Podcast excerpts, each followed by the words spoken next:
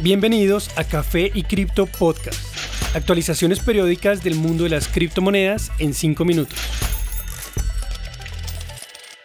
Buen día y bienvenidos a un nuevo episodio de Café y Cripto Podcast. Soy Elizabeth y estas son las actualizaciones para hoy 14 de febrero de 2022. En cuanto a precios, en días recientes, Bitcoin muestra una casi nula variación de precio. Actualmente es de 42.100 dólares, tras caer desde el máximo reciente de 46.000. Su bajo volumen y variación de precio sugieren una caída inminente hacia su próximo soporte de 40.000. Ether finalmente pierde su soporte de 3.000 dólares, cayendo hasta 2.870, donde encuentra soporte por algunos días. De seguir cayendo, su próximo punto sería 2.600.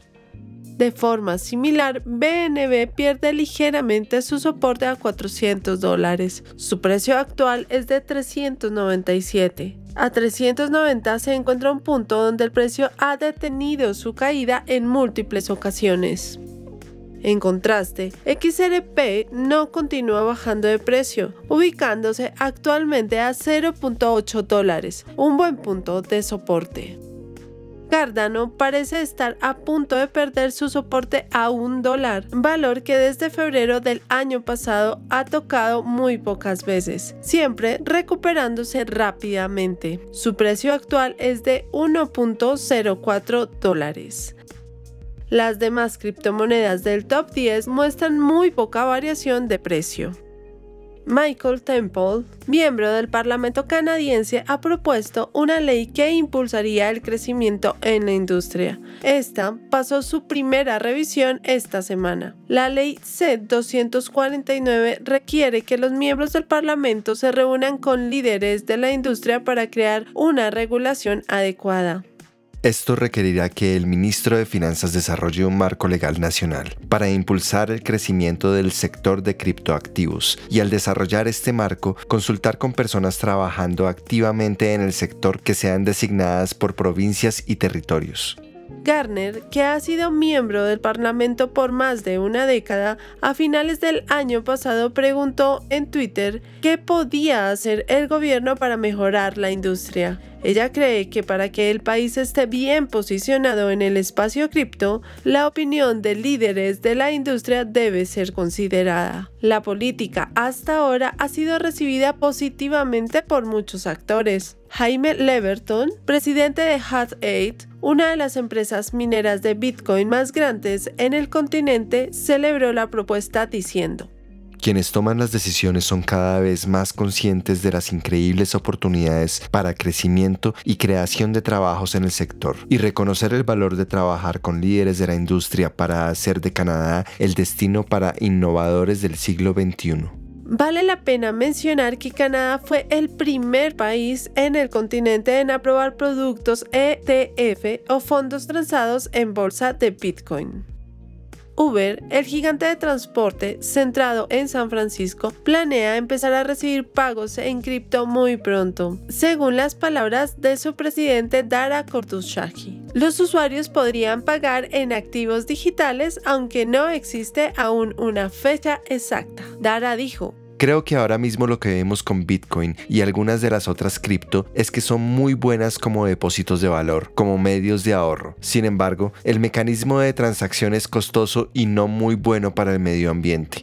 A medida que este mecanismo sea más barato, la compañía sin duda alguna se adentrará más en las monedas digitales y ahora definitivamente estamos observando. Algunas grandes compañías han empezado a recibir pagos en criptomonedas. PayPal ha estado aceptando desde septiembre de 2014, con Microsoft empezando a aceptarlo en diciembre del mismo año. El proveedor de Internet estadounidense Overstock también empezó a aceptarlo a comienzos de 2014.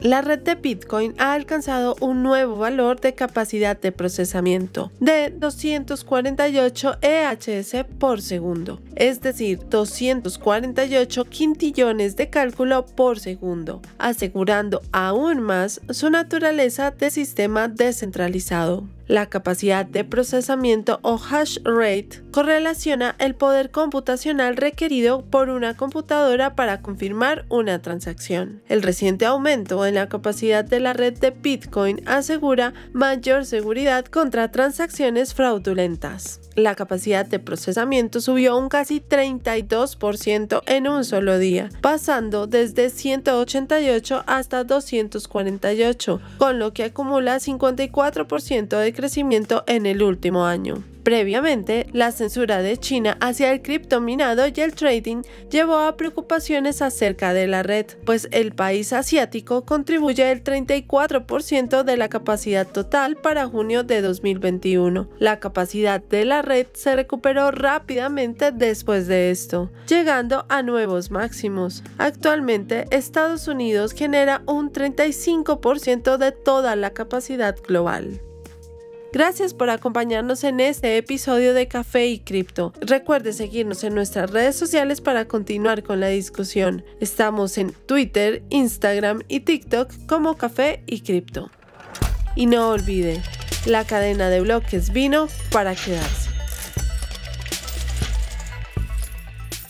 Los artículos y análisis mencionados en este podcast no constituyen una recomendación u oferta de inversión ni una promesa de resultados futuros. Haremos todo lo posible para garantizar la precisión de la información incluida en este podcast sin asumir ninguna responsabilidad por información faltante o incorrecta. Las operaciones con criptomonedas implican un elevado riesgo, incluyendo pérdida parcial o total del capital invertido y pueden no ser adecuadas para todos los inversores.